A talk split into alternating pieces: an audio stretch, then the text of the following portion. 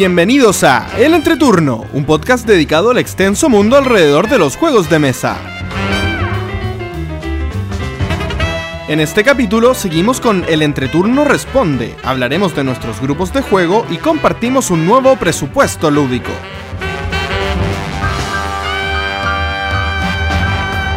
Que disfruten El Entreturno.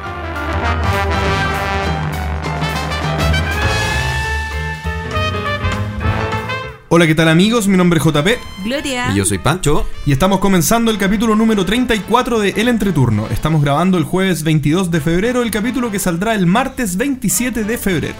¿Cómo están chicos?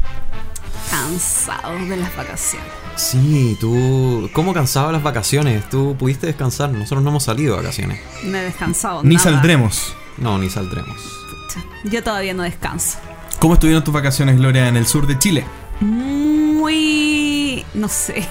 Muy no sé. ¿A, a qué me refiero? Eh, ¿Lúdicamente hablando o en general? No, en general, todavía no general. entramos en, materia general, lúdica. muy bien. Todo bien, bien regalaneada. Qué bueno, pudiste ver a tus padres. Sí.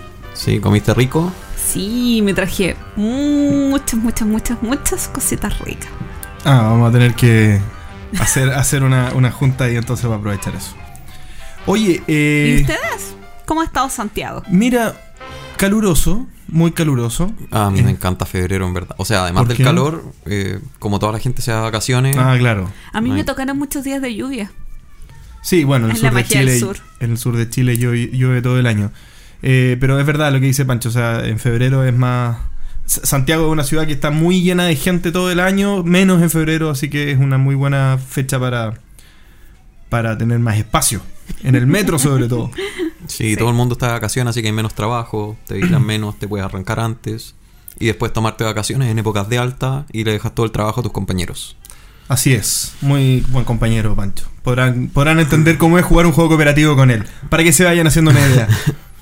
Bueno, ¿cómo fueron sus semanas lúdicas? Yo creo que Gloria puede partir, ¿eh? Hoy horrible, horriblemente mal. No he jugado nada. Estoy. ¿Pero nada de nada? Mira, quiero partir con lo peor. Mi reto de 365 días. Ya. Vamos en el día 42. No, perdón, vamos en el día 53 y llevo 42 juegos distintos. Ah, pero no es mal. Voy en menos 11. Pero se va ampliando la diferencia. Se va ampliando la diferencia, pero es repuntable. Sí, yo creo que si hubieras jugado el juego de béisbol cuando te dijimos, todo, toda tu vida sería distinta. Llevo menos 11. Me acordé que Tom Basel puso el juego de béisbol tuyo horrible en su top 10 de juegos de deporte. Ya, pero después digo eso. Es que yo no puede ser, no puede ser. ¿Qué, qué están jugando? Yo Es creo que que yo- jugamos mal. Em, pues no sé, no me su Sí, puede haber sido. Es que. Tom Basel no tiene buen gusto. Punto. Es Sí, es en que, parte. Es que, es que él ni nadie lo puede encontrar bueno, ese es mi punto. Es que no debería tener más de un 4 en Board Game Geek, pero bueno. Lo que pasa es que hubo hartas cosas que no usamos porque tiene, tiene muchas mini reglas chiquititas que yo de a poco he ido, he ido Ah. dándome cuenta. Y en el fondo hay que entender bien el deporte para poder entender cómo se usan. Te ha dado lata leer el manual entonces. po. Eso es un spoiler ¿Por qué? De la respuesta de la, del Ajá, concurso. puede Bueno. ser, puede ser. No, pero, yo estoy suponiendo, yo pero estoy ya suponiendo. no, pero ya, Ya ya, está la respuesta. O Sí. sea, ya, ya la- se No, cerró. por eso, pero yo estoy Pero- suponiendo, no ni siquiera sé. Pero sí, lo que pasa es que el manual me lo Bueno, empecé ya, a leer espérate, y no entendía espérate. mucho. Espérate, volvamos a Gloria, porque no sé si tenéis más cosas que contar o es solo eso. No, sí, obviamente tengo cosas ah, que ya, entonces después, contar. después seguimos con el Mire, eh, les cuento que, en- bueno, nosotros grabamos el capítulo un día martes y Exacto. el día miércoles fui, como de costumbre, al bar y pude probar al fin Siete Pecados. Sí, Ah, ¿lo probaste? ganas de Sí, probarlo, sí, lo ¿no? pude probar. Como acá No tienes pude. una copia cerrada. No, esta copia está abierta. Ah, no, o sea, acuérdate que ella hace esa cosa extraña con la... Sí, la traje, traje la copia hoy para que ustedes se la queden y puedan probarlo también. Ya. Mm, La primera partida no entendimos mucho, de hecho hay una hay unos cubitos que uno utiliza para eh, como salvarse de tirar eh, pecados. Ya. Nadie ocupó cubito. Y en la segunda partida ya ahí fue como, primera partida aprendimos la mecánica, segunda tirándonos cartas cada rato. Muy divertido. eh, si no me equivoco jugamos a 5, súper cortito, yo creo que 20 minutos quedamos cortos, yo creo que en menos de ese tiempo lo jugamos. Oye, ¿es un juego de bar? Es un juego de bar, Qué bueno. absolutamente. Y lo otro que probé en ese bar es sospechosos inhabituales. Ah, ¿y qué tal? Qué juego más maravilloso. ¿En serio? Es que es un juego para bar. Pero espérate, ¿es de rol oculto o algo así? No. Eh, todos buscamos. hay, hay una persona que comete un crimen. Y hay distintas imágenes de distintos personajes. Y una persona sabe quién cometió el crimen, pero no se acuerda de ningún rasgo físico de esta persona. Solamente se acuerda, por ejemplo, que le gusta el rock, que le gusta la comida picante, tiene tatuajes o no. O sea, Y eso él lo sabe porque lee una carta o algo así. Sí, no, solamente sabe, eh, sabe cuál es la imagen. No sabe ninguna información además. La inventa, es todo Ah. prejuicio. Ah, perfecto. Todo se basa en los prejuicios. Pero es como el Mysterium entonces, ¿no? Ah, no sé. Pero, ¿sabes qué? Funciona muy bien en el bar. Y tanto así que estábamos en un momento eh, a punto de... Habíamos terminado de jugar un juego o estábamos a punto de terminar y pasaron dos personas y se quedaron mirando lo que hacíamos. Y fue como, oye, ¿quieren jugar? No, pero es que no sabemos jugar. No, pero ¿quieren jugar? No, no sabemos. Siéntense. Saqué sospechosos inhabituales. Debemos haber jugado seis partidas. Y les gustó. Sí, después las hicimos jugar otro juego Pero y eran ella se ¿Sí? de la calle, así normales. O sea, me refiero que... Eran personas que habían ido al bar a tomarse un trago Ah, y que terminaron en nuestra mesa como una hora, una hora y media jugando con nosotros.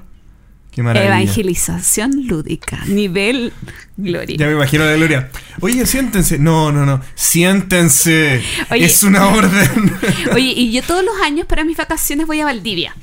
Porque en Valdivia eh, tengo un amigo que juega rol, tengo... Es como el epicentro ñoño del sur. Y bueno, saludo a mi amigo Inti que nos escucha y no cumplió su deber este año. No entiendo lo que- ¿Cuál es no jugué deber? rol. Ah. No jugué rol. Pero sí evangelizamos a nuevas almas. Porque salimos un, día con mi amigo y se juntó con unas amigas de él y le estuvimos metiendo en el mundo ñoño, les hicimos jugar, así que con esas ya llevo cuatro almas, cinco almas nuevas. Porque Bacán. ayer, estoy muerta de sueño, porque ayer fue a evangelizar con Power Grid. Qué Mm. mejor que evangelizar a la gente con Power Grid.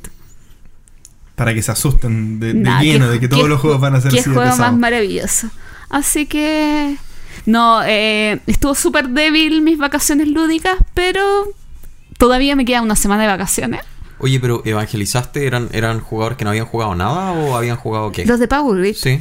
Eh, una amiga es jugadora de rol, pero poco de tablero, y su hermano Catán.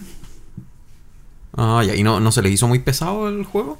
No, o sea, sí, pero no tanto. No fue terrible. Pero a mí sí se me hizo súper pesado. Lo que pasa es Porque que. ser la única en la mesa que sabe Power Grid con tanto mantenimiento que hay que hacer Es que y ese- tantas reglas chicas. Ese es justo el motivo por el que yo no encuentro que es un buen juego para iniciar a gente. Porque el mantenimiento, o sea, un juego que ellos no van a poder jugar solos a menos que manejen Sí, muy pero bien. Power Grid es un juego fácil de explicar, pero difícil de entender cuando lees las reglas. Entonces, mucho mejor que alguien te las explique primero. Claro. Que, No, tú, claro. que tú tengas una primera partida con alguien que Claro, sepa. Pero y- eso no es lo mismo que está diciendo Pancho. Sí, claro. no, sí. Eh, Es, fácil de jugar, o sea, es entendible, pero claro, el mantenimiento y todo todos los Sí. pasos. Sí, Claro. por eso tengo mucho sueñito porque estuve hasta altas horas de la noche haciendo eso. Y lo último que quería contarles es que me llegó una cajita con llena de jueguitos cuando estaba en medio de mis vacaciones y no la podía abrir hasta hoy. Así que grabé un videíto para compartir con todos ustedes la alegría de mis juegos. Sí, ¿cuántos te llegaron? Como siete. No sé, pero eran muchos y muy divertidos. Yo los juegos chiquititos esos que tenías no los conocía. En los chanchitos. Drexau, eh, Palace of Ese. Gefluten, el ese juego es Intrigas en el Palacio, que lo sacó Homoludicus y lo trajo de Vira a Chile. Ah. Es un juego muy entretenido, muy, muy, muy, muy recomendadísimo. Cualquier día lo jugamos. Pero, ¿Homolúdicos lo tenía con la misma portada? No, Pedro Soto ilustró Ah, en una caja, razón. en una caja un poquito, un poco más grande. Ya, no, es que no me sonaba nada esa, nada de esa caja. Ya. Sí. ¿Y ustedes? Pancho. Pancho. Yo, yo, bueno, eh, hice varias cosas. Entre- dentro de eso fui al The Beer Fest que se Oh. hizo aquí en Santiago, justo cuando Gloria Odié con toda mi alma no haber había podido ido. ir. Estuvo, bueno, se hizo en un bar. Eh, es un bar que es bastante grande comparado con. Yo no recuerdo si fue el año pasado o el antepasado. Y se hacía en un bar mucho más pequeño. Este era un bar ya bien grande. Es el bien, bar donde bien vamos grande. todos los miércoles. Ah, ese. Sí, pacto, arte y seducción. Verdad, seducción. ya. Eh, la cosa es que empezaba a las seis y media. Yo llegué alrededor de las siete, siete y media. Estaba pero repleto. No se podía, no se podía entrar, no se pod- uno no se podía sentar. Estaba lleno, lleno, lleno de gente. Y la mayoría, o sea, prácticamente todos, jugando o, eh, bueno, hay un, hay un patio adelante que estaba lleno de mesas. Esa era gente que estaba más que nada comiendo y conversando. Que no, no tenía nada que ver con el evento, digamos. Claro. No, había muchos que sí tenían, porque uno los reconocía por el sobre que te pasaban. Ah. Ya, a ver, para contextualizar, el The Beer Fest es un evento que se hace una vez al año. Y este año eh, lo hicieron con temática como de investigadores de los años 20 más o menos. eh, basado más o menos en Código secreto. En código Como- secreto. Como Arkham Horror, ¿no? No, código secreto. Ah, ya. Fue como código Porque Arkham secreto. Horror también es de los años 20. Y por, por llegar, bueno, subimos un video a, a nuestras redes sociales. Por llegar, o sea, al llegar te pasaban un sobre con ciertas misiones y se dividía la gente en distintos equipos. Eh, y además te daban premios por ir disfrazado y cosas así. Entonces, yo al principio pensé que la gente de afuera efectivamente estaba eh, no comi o sea, estaba comiendo, pero estaba porque fueron a un pub en un viernes en la tarde y se toparon con esto. Pero había muchos que tenían los sobres, así que efectivamente estaban ahí por el evento. O sea, el event- el- los jugones Es se que- tomaron el lugar por completo. Es que sí, porque ¿Cuánta tienen, gente? em, según los datos de ellos, eh, más de 250 personas. No es menor. es, o sea, porque tiene un patio, el patio de afuera, que de, de entrada, que es grande, adentro tiene dos pisos de bar, estaban repletos los dos, y después atrás, arriba, sí, en el segundo piso tiene una terraza también más o menos grande, todo lleno, uno no se podía ni siquiera sentar. Y bueno. una cosa que me pasó ahí es que me encontré con Santiago Niño, Sí, que es, para los que no recuerdan, él es el gerente de, de Beer Colombia, que lo entrevistamos en el capítulo 12. Y Para los que no recuerdan o no, o no escucharon el capítulo, lo hice ya o los que no estuvieron en el capítulo 12. O, o los que no estuvieron, ¿cómo? Tú, tú Oh, justo ese capítulo no participaste. Y bueno, me contó cómo están yendo las cosas allá. Al parecer le está yendo bastante bien. Están abriendo. Están abriendo nuevas líneas. Y Oy, qué- ojo para la gente de Colombia, porque me dijo que posiblemente pudieran empezar a, ¿Hacer a de pensar en. No, en agrandar un poco el equipo. Así bueno. que atentos los que sean de por allá. Porque tal vez se abren algún cupo para trabajar en Oye, es cierto, a mí se me había olvidado que justamente ese miércoles me presentaron a Santiago. Y, y qué bueno que lo hayas podido conocer, porque eh, es, es muy entretenido cuando le pones cara en vivo en directo a personas con las que te has comunicado. Claro, porque uno las conocía por foto nomás. Entonces. Y Sí. no se parecía en la foto. no se parecía a él. Sí. Eh, y eso más o menos. ¿Y qué Bueno, el evento. En el evento no pude jugar a nada. Porque de verdad no había dónde sentarse. O sea, y el tiempo que estuve allá estuve conversando con, con la gente de Vir, con Santiago. eh, Estaba, re- estaba reporteando. Sí, Pancho, pura vida social. Sí, social. sí, y, y en verdad también fue un fallo mío porque yo no sé por qué pensé que era eh, el sábado, no el viernes. Entonces me había programado y tenía otra, otra cosa el viernes. Entonces alcancé a estar unas dos horas. Estuvimos conversando también con, bueno, con César Bocanegra, que es un auditor de nosotros, los chicos del Uboísmo que están siempre ahí en todas. eh, me topé con Axel. Eh, había un, au- un auditor de nosotros. Como sentido de propiedad ahí con el auditor. Sí, César es nuestro. Es nuestro, es nuestro César.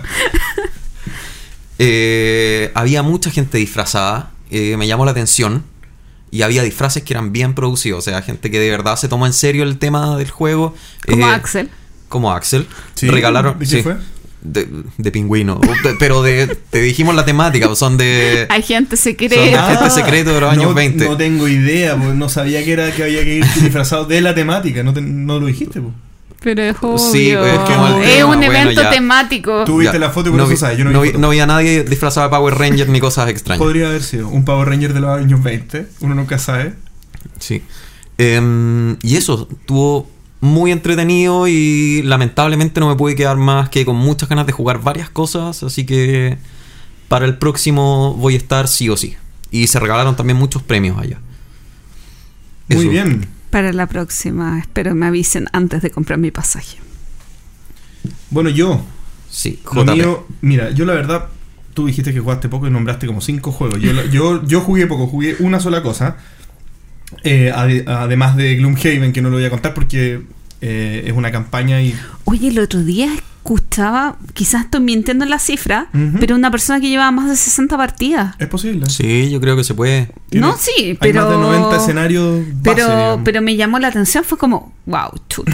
Lo que pasa es que uno empieza a agarrar ritmo y una vez que ya te empiezas como a a como estandarizar con el personaje, ya se empieza a hacer un poquitito monótono, eh, ya estás más o menos en etapa de, de poder jubilarlo, a menos que sea JP que no ha avanzado nada en su historia de vida. Pero yo, por ejemplo, a mí me deben quedar unas 4 o 5 partidas para poder jubilarme. Hasta yo había Pero, avanzado en mi historia de vida. Bueno, no, no todo el mundo eh, ha jugado Gloomhaven, así que a lo que se refiere Pancho con la jubilación es que los personajes eh, no, no existen para siempre eh, en el poder de uno. O sea, uno se hace un personaje, lo va subiendo de nivel y hay una condición, uno roba una carta al principio de- del juego. Una misión. Hay una, claro, una misión, misión de, de vida, vida. Una misión de vida que si uno la cumple, el personaje se jubila y no es optativo. O sea, uno lo tiene que jubilar sí o sí. Y eso significa que ese personaje eh, deja de ser jugable y se va a reposar. Sí, paso- Su vejez, en, en lo que fuera rol pasaría como a PNJ. Pasaría como a no PNJ. y justamente es eso porque se plantea, yo no lo he visto nunca en concreto, pero se plantea que el, juga- el, el PNJ aparece después eh, en distintas situaciones en la ciudad. Como que te puede aparecer y decir O ayudar cosas, en algo. O ayudar en algo, etcétera. Qué emoción. Sí, va- vamos al tiro. bueno, y jugué em, Gaia Project. Finalmente. Ah. Lo probé. Impresiones. Impresiones. Bueno, yo les había contado, no, no sé si lo había contado, pero yo vendí. Sí, lo conté. Vendiste el Terra Ven- Mística Vendí. Terra Mística con el solo hecho de, de tener en espera ya Gaia Project. Por los videos que vi, por las impresiones que me dio de lo que. de lo. Y por ser espacial. de los reviews y porque el tema me gusta mucho más de lo que ofrece Terra Mística. Debo decir que estoy completamente arrepentido. Mentira, no, no, no. ¿En serio? No, no, fue la mejor decisión, porque en verdad Terra Mística Casi eh, la creí. es un juego que me gusta mucho, pero Gaia, Gaia Project, con dos partidas, te puedo decir que ya me gusta más. Em, y, y en verdad es bastante parecido, pero tiene dos cambios que yo considero que son los más importantes. Uno es la flexibilidad, es más rápido, digamos, y hay mucha más flexibilidad para expandirse en el, ter- en el, en el territorio. Esto de que, de que uno va eh, aumentando una de las tecnologías en las que uno puede eh, expandirse a un planeta que esté más lejos, hace que uno tenga una cobertura del tablero mucho más amplia y muchas más posibilidades de expansión. Bien, cosa que en Terra Mística era un poco más complejo porque uno iba avanzando, era más limitado el avance dado el, el hecho de la adyacencia con los terrenos, etcétera. Eh, y lo otro es la versatilidad del track de tecnología. Que en Terra Mística, bueno, esto es lógico, digamos, esto todo el mundo lo comenta, pero lo digo como algo que me gustó. Porque podría ser algo que agrega el juego, pero que agrega y esté de más. Puede pasar en algún juego que agregan algo y es como, pucha, mejor no agregarlo porque más, eh, menos es más. Pero en este caso, más fue más. Y el árbol de tecnología es bastante entretenido. Agrega muchas decisiones, agrega mucha. Le da sentido a la decisión de avanzar en el track de tecnología. Cuando en Terra Mística era solamente ganar puntos. Sí, yo, yo solamente jugué una vez Terra Mística y no me acuerdo. O sea, me acuerdo como de las sensaciones, pero no de cómo era el juego. Tenía misiones em, como por etapas. Como misiones. O sea, es como, eh, como puntuaciones especiales por ronda. Eh, sí. Ah, ya. Puntuaciones de final de la ronda, sí. Que te da. Es lo mismo. Sí, como estas circulares que están en, en Gaia Project, sí, es lo mismo. Ya. Que te dan como un foco. ¿Tú jugaste más Gaia táctico. Project? Sí, sí, Te dan un foco más táctico en, el- en la ronda en que estás claro, jugando. sí, sí. Y, y uno ve las que vienen a continuación. Sí. Entonces uno va preparando también Mm. los turnos para que, no sé, po, Para aprovechar un poquito pre- más eso. preparas un turno en que eh, construyes muchas minas. Sí. Y las minas las haces justo en la ronda 3 porque ves que en la ronda 3 las minas van a dar 3 puntos. Sí. Entonces uno prepara esa ronda. Sí, eso Yo- a mí me, encan- me encantó, me encantó. Yo lo quiero jugar de nuevo. eh, pero es difícil sacarlo a la mesa, yo creo. ¿ah? No creo que usted. Yo me imagino que a ti no te va a gustar.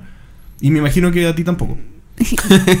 ¿Sabes que yo, bueno, yo lo el, primer T era yo y el segundo T era Gloria. No, sabes que yo lo jugaría de nuevo, pero no lo encontraste. Es que claro, tú ya tienes el conocimiento adquirido de, de Terra Mística que yo no tengo. ¿No lo encontraste un poco más confuso el tablero? No. Porque, No, y sabes- porque yo sabes sentí que- eso, como que sentí, insisto, yo jugué solamente Terra Mística una vez y hace mucho tiempo, sentí que lo asimilé mejor, lo entendí más fácil y se me hizo más ligero, Mm. en cierto modo, eh, y no me sentí tan frustrada como en Gaia Project. Yo, he- yo he escuchado esa opinión varias veces, parece que... O sea, no, o yo le he dicho muchas veces. no, porque lo he escuchado en otros... A lo mejor lo escuché Te puedo decir lo que escuchando el creo, entreturno. Te puedo decir lo que creo, tengo una hipótesis con respecto a esa, es un poco egocéntrica la hipótesis, pero la voy a decir igual, no me importa. Mira, eh, Gaia Project eh, sí tiene un sistema más complejo en, la, po- en el posicionamiento de los distintos territorios, el sí. tema de los planetas eh, de amatista, no me acuerdo cómo se llaman estos Mm, sí, morados, que, se eso que evolucionan. que evolucionan a planetas verdes, que son Sí. con, un, con un Gaia Project, los haces evolucionar Sí. y es todo confuso porque está entre medio de la ronda y todo. Y yo era como azul, yo- entonces me era más fácil hacer eso. Puede ser. ¿Tú eras de los terrestres? o Sí, de los terrestres. Ya. El, el tema ahí es que en el, man- el manual es difícil de leer, especialmente en esa parte, porque introduce, por ejemplo, muy al principio del manual, introduce el tema de la Gaia formación y dice, pero espérame un poco que después lo, explico de nuevo. Y después avanzas y después lo explican de nuevo, porque explican otra parte. Entonces es, es esos manuales que, que estás como página 3, ah, pero un, un poquito la página 7, después vuelves a la página 4, después página 5, 6, 7 y tienes que volver a la 3 porque no te acuerdas de lo que leíste que estaba relacionado con la Mm. 7. Entonces, Mm. Puede es, ser. es difícil de seguir el manual. Es que, ¿sabes? Cuando a mí me explicaron el juego, yo a cada rato era, pero ¿y esto cómo se hacía? Eso. Pero ¿y esto cómo se Voy a hacía? la segunda parte de mi explicación. Entonces, lo que yo creo es que yo, me, yo estudié el manual. No esos manuales que lees. Tú lo- yo lo estudié porque, porque me, gust- me gustaba Claro. lo que estaba leyendo. Y siento que lo, lo- lo entendí muy bien. Y cuando lo expliqué, y esta es la parte egocéntrica, lo expliqué muy bien. ¿A quién se lo explicaste? A un. A, un, a Juancho, que. mm, él Un es- amigo. Un amigo que es un, es un genio aparte. No, no tiene ningún- se lo expliqué en dos minutos. O sea, no, no tiene ningún problema. Jugaron de a dos solamente. Jugamos de a dos. sí. Y ahí me imagino ¿Y que bien a una tremenda. Sí, es que ese es el punto de Gaia Project versus Terra Mística. Que eh, al ser el mapa, creo que más adaptable, eh, funciona realmente bien de a dos, no como Terra Mística. Claro, lo que pasa es que tiene un sistema en el que hay ciertas construcciones que son las, las segundas en la línea de, de- de construcción, que son las casas de comercio, no me acuerdo, algo así, que se benefician de ser construidas cerca del contrincante. Claro, sí. Bien que cuando tú lo haces, te sale la mit- a mitad de precio en valor de oro. Por lo tanto, a lo que apela Terra Mística es a que tú vas a querer crecer cerca de tu contrincante. Entonces, independiente de que el tablero es más grande, se apela a que uno va a ir creciendo más o menos compitiendo igual por territorio porque te conviene hacerlo. Te conviene estar cerca Mm. por este beneficio de la, de la economía en la construcción. Pero se hace mucho más evidente en un tablero pequeño. O sea, en, en Gaia Project eh, se aprovecha mucho más ese- esa restricción de, de- de tamaño. Oye, ¿cuántas veces pudiste jugar? ¿Cuántas razas has probado? La verdad probé la misma raza dos veces. Eres experto. Sí, soy experto en la raza. Lo que pasa es que recomiendan aprender el juego con las razas de inicio porque ha- hay menos. Tienen menos dudas. O sea, hay las otras razas más complejas. eh, cuando ya sabes jugar, Claro. las dudas las tienes sobre lo que hace la raza compleja. Pero si empiezas a jugar con una raza compleja, tienes dudas de todo. Y se hace Claro. un poco más complejo aprender. Y la intención era aprender. De hecho, me dio pena porque dejamos me da vergüenza decirlo, ¿eh? pero dejamos fuera a mi papá porque Oh. era muy complejo el juego. Y cuando estaba mirando así, Dijo, "Oye, pero se ve difícil. Pucha, papá, mejor no juegues esto. Ya, bueno, voy, a- voy a estar viendo tele. y después jugamos otra cosa con él, pero ¿Qué? me sentí muy culpable. Sí. No, no, no quiero pensar en eso, no quiero pensar en eso. Bueno, eso fue. Ah, dime. Te creo. No, no, no. no. Eh, ¿Terminaste con Gaia Project? Em, no, una sola cosa más. Ya. Vino fallado. ¿Cómo, lo cómo compré- fallado? Lo compré, que les quiero contar esta, esta experiencia, no sé si les ha pasado algo así, pero lo compré en Planeton Games, ¿bien? Y hay eh, dos piezas que vienen de tríos, ¿bien? Una son los Gaia Formadores, que son unas navecitas que transforman estos planetas, que vienen tres, y otras son los laboratorios, que también vienen tres. Digo, digo, ¿por qué los relaciono? Porque me vinieron cuatro laboratorios Y dos. y dos Gaia Formadores en el color rojo, que es mi color preferido en juegos. Mm, ¿Ya? Entonces, eh, mandé un mail a Planeton Games, me respondió John, como siempre, muy amablemente diciendo que él se podía hacer cargo de la situación sin ningún problema, pero que me recomendaba solucionarlo directamente con Asmodee, Seaman, Zetaman, Zetaman. ¿sí?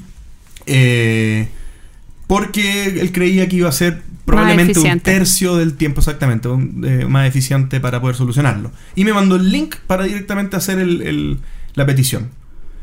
Me metí, hice la petición muy fácil, me contestó Zetaman y ya vienen en camino los, los formadores. O sea, claro, no sé cuántos Él, me irán a mandar, claro. pero que yo pedí uno, pero capaz me mandan los tres, no tengo idea, pero sí, puede ser, porque por lo general lo tienen como en set. Como yo, en sets, yo claro. me acuerdo cuando pedí lo- los dados del, del Robinson Crusoe, que me faltaba uno. Eh, me mandaron los tres. Y yo le mandé la foto y les dije, me falta este dado específicamente, no sé qué, y me mandaron... Sí. A mí igual me pasó eh, con Cosmo, que un juego venía sin determinadas fichas y cero problema que te lo envíen en Chile. Sí, así que no, quería compartir eso. Encuentro que es una, es, un- es una de las ventajas que encuentro de esta industria, que no sé si será porque es pequeña. Yo prefiero pensar que tiene algo de mágico. Asmodee es pequeña. Pero es que sabes que Asmodee es gigante en comparación a la industria, al resto de la industria, pero es una industria chica al fin y al cabo. Si no estaría tremendamente regulado Asmodee por cómo está y no creo que haya alguna regulación tan fuerte sobre... Porque es una industria que es incipiente todavía. Pero a lo que voy es que oh, tiene estas cosas que me gustan, que es como... Casi que tú estás hablando de tú a tú con, con la empresa y te mandan esta cuestión y no hay ningún problema, mándame la foto para cachar qué es lo que te falta y te lo mando, no hay problema. Lo encuentro notable. Así que bien. Muy bien.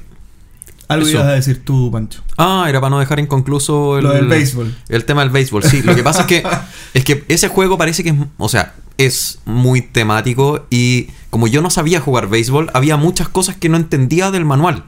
Y por lo mismo me bajé el- la aplicación de celular, que salía como unos 5 dólares más o menos. Y con esa fui aprendiendo a jugar mientras leía en paralelo el manual. Pero después cuando me puse a jugar campaña, en solitario, esas son más simples. No tienen tantas reglas. Ahora, de repente me he puesto a jugar en, en línea o, o contra, contra oponentes no siguiendo la campaña.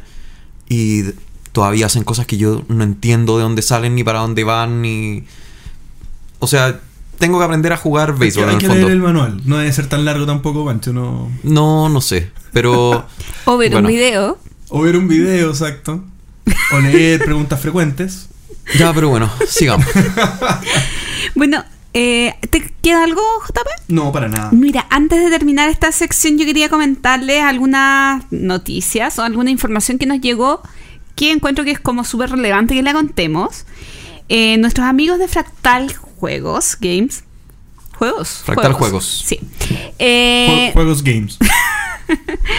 nos escribieron para contarnos que van a hacer un nuevo lanzamiento. Y se trata del juego Musa o Mus. Muse. Muse. Pero es que en español va a ser Musa. Sí. Musa. Y bueno, y este juego eh, va a ser distribuido en España por Two Tomatoes. Y es un juego. Yo hoy en la tarde estuve viendo un video. Y es muy lindo. Sí, tiene, unas es muy bonito. tiene unas cartas estilo Dixit maravillosas. Eh, y es un juego por equipos. Ah, El niño que ha explicado el video hacía como una referencia a un código secreto. Porque se ve como un Dixit, pero no es un, no es un Dixit. Es más similar a un código secreto porque es un juego en equipo. Hasta 12 personas, si no me equivoco. De 2 a 12 personas. Ah, de dos. De dos, es que tiene una Es que variante. tiene reglas especiales para Sí. dos y tres personas. Sí, Ah. tiene reglas especiales para dos, tres personas y para 12 eh, se recomienda hacerlo en, equi- en más de dos equipos. Ya. Pero cuatro de reglas normales. Cuatro Sí. reglas normales, pero tampoco están recomendados de a cuatro. Ah, ya. Porque hay uno por equipo que va a ser la musa. Un jugador va a ser la musa por, eh, por turno. Ah, ya. Entonces, si es como código secreto, el, el número recomendado me imagino que es 6. Mm, Probablemente. Probablemente. Ahí, ahí eso yo, no creo, yo creo que los números flacos son, lo- son el 4 y el 5. Esos deben ser los dos peores números. Claro. Dependiendo de que también funcione la regla de 2 y la de 3.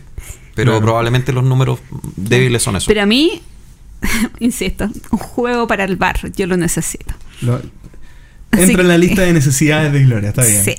Y lo otro que quería comentarles es que comenzó la preventa de Virus, el juego de la editorial española Trangis Game, que llega a Argentina.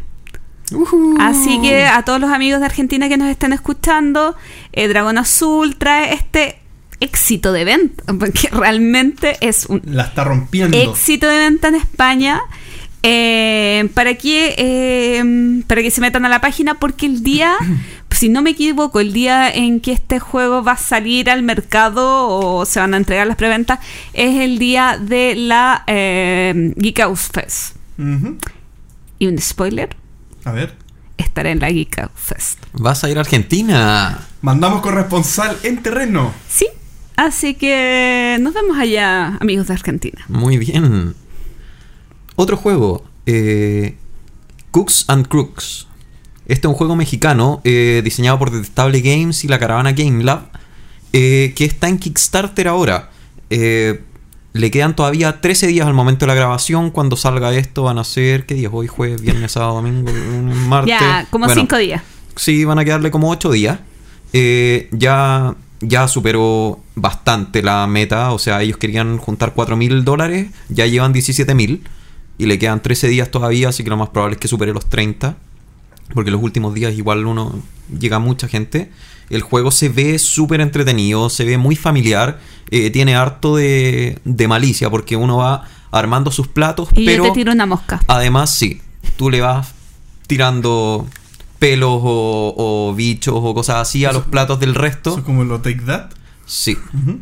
Nuestra mecánica favorita Sí, Pero es que esta, este, este, este take no. that, este take that a mí no me molesta, porque en el fondo son no es una cosa que te destruya todo lo que hiciste, Claro. sino que te, te da un poquitito menos de puntaje. Es Que como, sí es una mosquita en una sopa completa, digamos. Claro. Solo una no, mosca. es que el Take That en filler es otra cosa. Sí.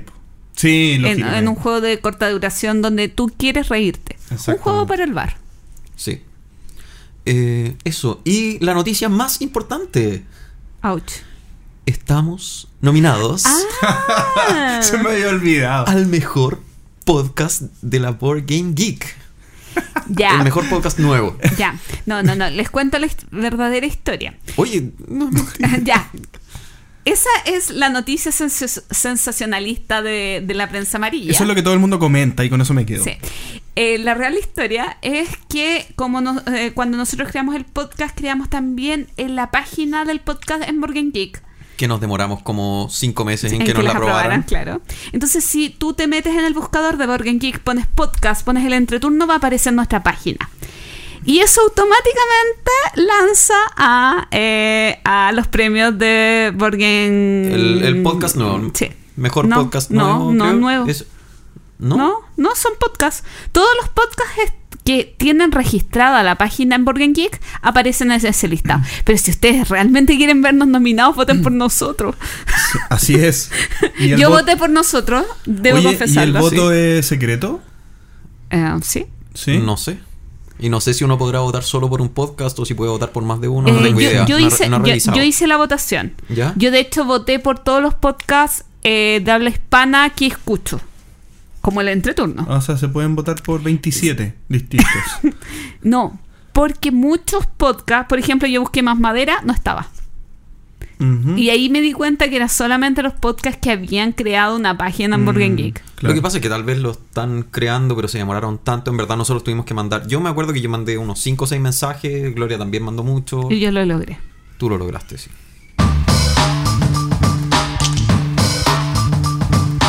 El entreturno responde. Nos escribió. ¿Por qué se ríen de esta sección nueva del podcast? Miren, les cuento quién nos escribió. eh, Fer Díaz. Y bueno, nos comentó algo sobre el capítulo 33, sobre el Take That.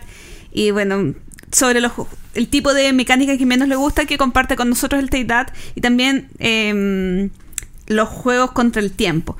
Pero lo que encontré más interesante dice, para finalizar me gustaría saber para ustedes, ¿cuáles son las portadas más bonitas de los juegos de mesa? Para mí la portada de Picol y Viticulture Upgrade Pack me parecen preciosas. Así que nos deja una pregunta, chicos. ¿Alguna portada que encuentren maravillosa? JP. A mí se me había olvidado pensar en esto previamente, la verdad. Así que quiero ser último. Ya, si Pancho, quieren yo O parte tú, Gloria. Después sigo yo. ¿saben qué? Yo, dentro de las cosas que me, me considero que todavía no he ido profundizando en los juegos de mesa, son el tema de las ilustraciones. Ya sea, no tengo un ilustrador favorito, eh, no reconozco trazos, como mucha gente dice, ah, pero este es. Sí, es la portada típica de no sé quién. Claro. Eh, pero a pesar de esto, yo quería destacar, es que más que un dibujante, porque no busqué el dibujante, los de Days of Wonder, Days of Wonder. de esa editorial. Miraba mi ludoteca y Five Tribes, lo encuentro lindo, Yamatai, Cleopatra y la Sociedad de Arquitectos. En general, todo Small lo que World. es el... No lo tengo. Pero todo lo que es el arte de Day of Wonders es eh, para, quedar, para quedarte mirándolo. Y eh, Salvo el de Ticket to Ride, que yo lo encuentro medio feita. ah, ah, son trenes. Y destacaría dos más de temática de isla, que es Tobago, que, bueno, es que en realidad todos tienen como Moais.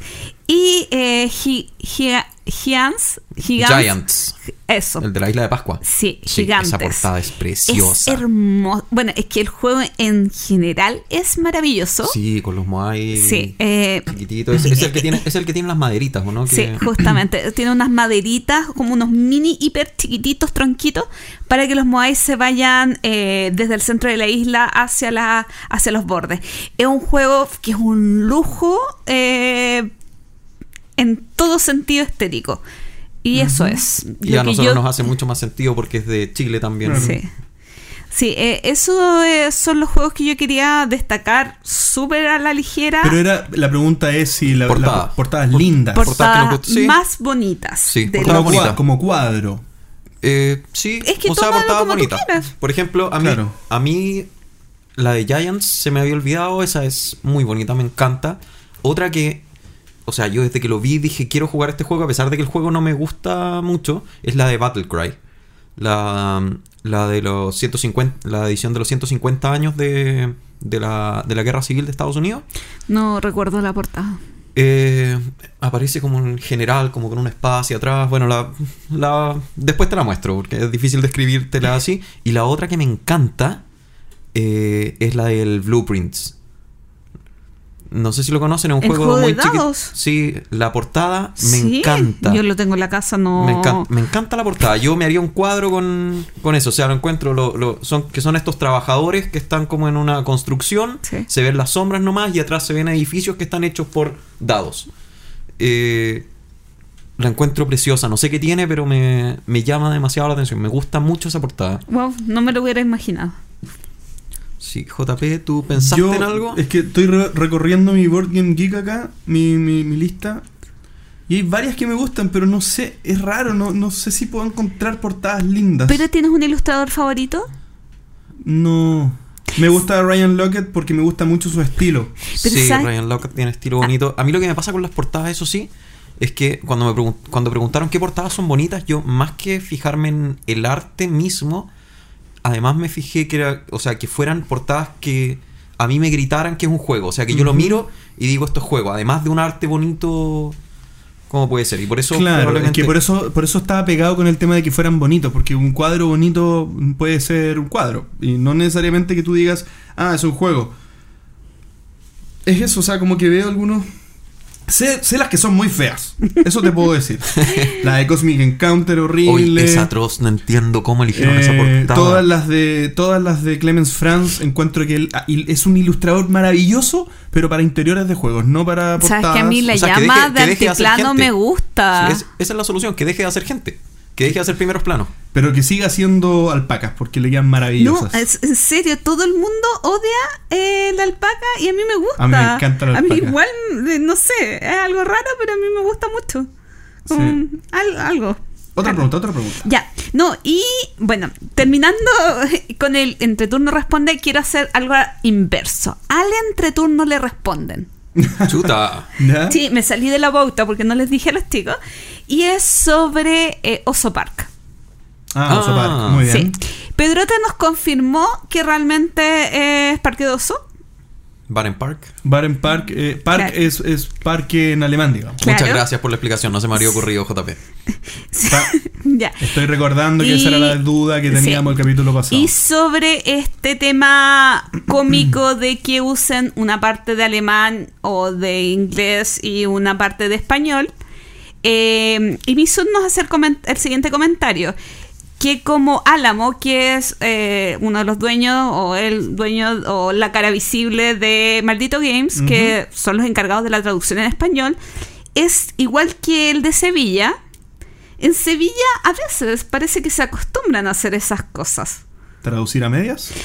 Bueno, y Misut, por ejemplo, nos contaba que hay un parque que tenía como la mitad del nombre de un río con park. Y después que le habían puesto Aqua Park. Entonces, como que quizás. Es una costumbre. Era una opción. Ahora yo eh, me sacrifico para que en algún momento hagamos una entrevista a, a Álamo y le preguntemos directamente. Si es que no. es que, ¿Sabes que Yo creo que no lo he escuchado en ninguna entrevista que haya explicado. Sí, que no sé si le llamará la atención, porque igual dentro de todo Oso Park No no, suena- suena, no suena tan mal. Porque pero- lo hemos escuchado mil veces ahora. Sí. Oye, sí, fue la primera vez que lo Axel, escuché, dije, Axel "Wow". amó eh, Oso Park. Sí, es que es bueno, es buen juego. No Vi- sé si es wow, mejor juego del mundo, pero es bueno. Ya. Y por último, eh, nosotros hicimos una encuesta la semana pasada en Twitter. eh, porque Pancho tenía una duda. ¿Cuál era tu duda, Pancho? Yo decía que em, Carcasón y que Puerto Rico tenían Puerto- posicionamiento de trabajadores. Eh, JP decía que no. ¿Y la encuesta qué fue lo que dijo? Eh, bueno, la encuesta era si eh, se consideraba que Carcassonne tenía eh, la mecánica de posicionamiento de trabajadores. No encuentro los resultados precisos, exactos, maravillosamente exactos, pero aproximadamente un 70% dijo que no. Y yo ante esto me fui a revisar la definición de posicionamiento de trabajadores en la Board Game Geek. Y efectivamente eh, no lo implementa como está escrito en la Board Game Geek. Que ellos, o sea, yo Yo pensé que iba a decir otra cosa. No, no, así que lo, lo acepto. No, si la definición de posicionamiento de trabajadores. Que, su derrota. Que, ¿Cómo se llama? Que más que posicionamiento de trabajadores es selección de acciones. Eh, si, si lo defines así, efectivamente, ninguno de los dos lo implementa. Ahora, tengo que poner un disclaimer. Que me declaro absolutamente en contra de las definiciones de mecánica que tiene la BGG. Tanto por lo que pasó, bueno, por todo lo que pasó el capítulo pasado, en verdad. que- o sea, para mí cantar Y no es una mecánica. también. Para mí cantar no es una mecánica, para mí ser ¿Cómo cooperativo no, es una me- mecánica. ¿Cómo cantar no va a ser una mecánica? No es, Pero una, es- no es una mecánica del juego. El juego no canta. Tú eres el que canta. El juego te dice que tú cantes. Pero, Pero, ¿por qué el juego tiene que estar descrito solamente en lo. En la, en la, ¿Por qué el, el confín del juego, la- los límites del juego, es, la, es la, la parte física que el juego plantea? ¿Por qué no puedes ser tú parte del juego? No, sí, obvio. Por eso tú puedes ser parte de las mecánicas también. No lo sé, ya lo tendría que pensar, pero cooperativo de partida no es. Y además, bueno, estas 51 mecánicas que hay en la BGG, eh, Sí, no hay to- no todas miles son. más. Hay miles más que no están, así que me declaro en contra de la BGG, al menos en la parte de mecánicas. Huelga contra la huelga. Sí.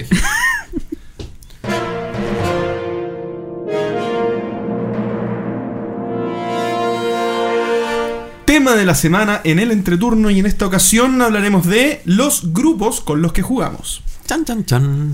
¿Tenemos amigos o no tenemos amigos? Exactamente, jugamos con desconocidos todas las veces que lo hacemos.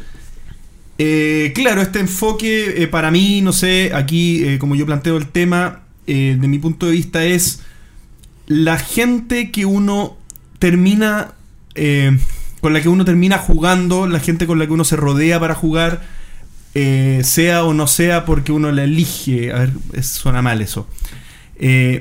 Los tipos de grupos que nosotros tenemos para jugar y las situaciones que nos llevan a jugar con los distintos tipos de grupos. Eso es un poco el- el- lo que está en torno al tema según mi perspectiva y lo que me termina pasando a mí. Eh, Sí, de acuerdo. si quieren parto yo con mi... Me parece. Perfecto. Define tus grupos. Defino mis grupos. Eh, en este mismo contexto que les estaba diciendo recién, el grupo familiar es el más fuerte. Bien, yo siempre les he contado, esto no es nuevo, que de vez en cuando voy a ver a mi familia que vive en Viña y son por lo general todos jugones, y afortunadamente jugones de juegos eh, del Salvo tu mamá. salvo mi mamá, eh, de- del hobby, digamos, juegos de juegos Y modernos. salvo a tu papá que no juega ya Project. Porque no lo dejo. Lo tiene prohibido. Entonces, ese es mi grupo más fuerte. Eh, seguido a eso está mi grupo de que ya no jugamos, en verdad, que era mi grupo regular de juego aquí en Santiago, que se disolvió hace algún tiempo atrás, con el que jugaba juegos pesados. Bien, juegos de juntas de juegos en las que se saca un solo juego y se aprovecha durante todo el- toda la tarde y toda la noche. Bien, y que muchas veces pasa con ese tipo de juntas que como es en la semana, hay veces que no podemos ni terminar el juego. O sea, juegos bien pesados eh, en ese ¿En serio? Sí. Pero pesado, ¿te refieres a la cantidad de horas o a, la profu- a, a las mecánicas eh, complejas del juego? Juegos complejos, juegos complejos que terminan durando mucho. O sea, muy, mm, es muy raro un juego muy complejo que dure menos de dos horas. Entonces, Strike. sí, tienes razón, tienes razón. No, pero por ¿Ya? ejemplo, voy a hacer un ejemplo más burdo. Ujú. Eh, Great Western Train.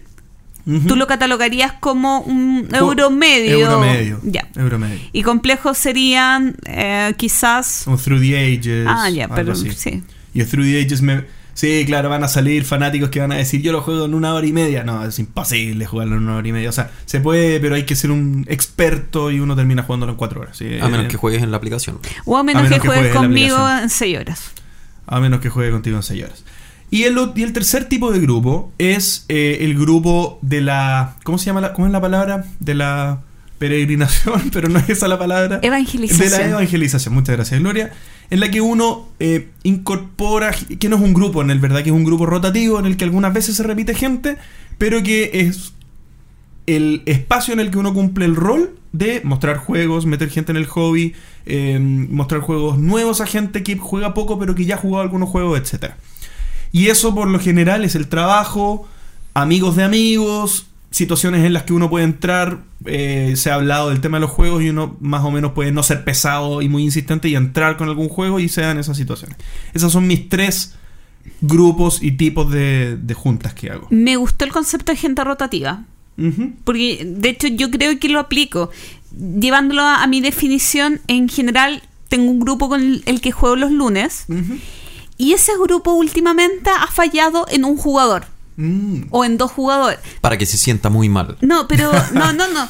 Pero el tema es que justamente con este grupo de gente rotativa o amigos, eh, amigos flexibles suena pésimo. Qué flexible, qué atroz, no me Ya, quiero imaginar eso. Ya dejémoslo como gente rotativa. Amigos que de rep- que no todos los lunes pueden, pero de repente pueden. Y tengo, no sé, una lista como de cinco amigos que, oye, puedes. Y si no, voy al siguiente, al siguiente. ¿Puedo ser tu amigo rotativo? Oye, los miércoles es el bar y en el bar es un grupo completamente distinto de personas donde mucha, de repente mucha gente no la conozco y llega gente nueva con la que tú no sabes si puede jugar el juego que realmente quieres jugar, Es verdad. que es un gran tema. Es un gran tema. Sí. eh, Yo lo tengo notado. Ese tema. Sí. Y, y gracias a eso yo eh, en el bar he reclutado a muchos muchas personas para este grupo de gente rotativa que yo lo había puesto como eh, un grupo mix, que es un grupo de amigos eh, que tienen distintos gustos en juego.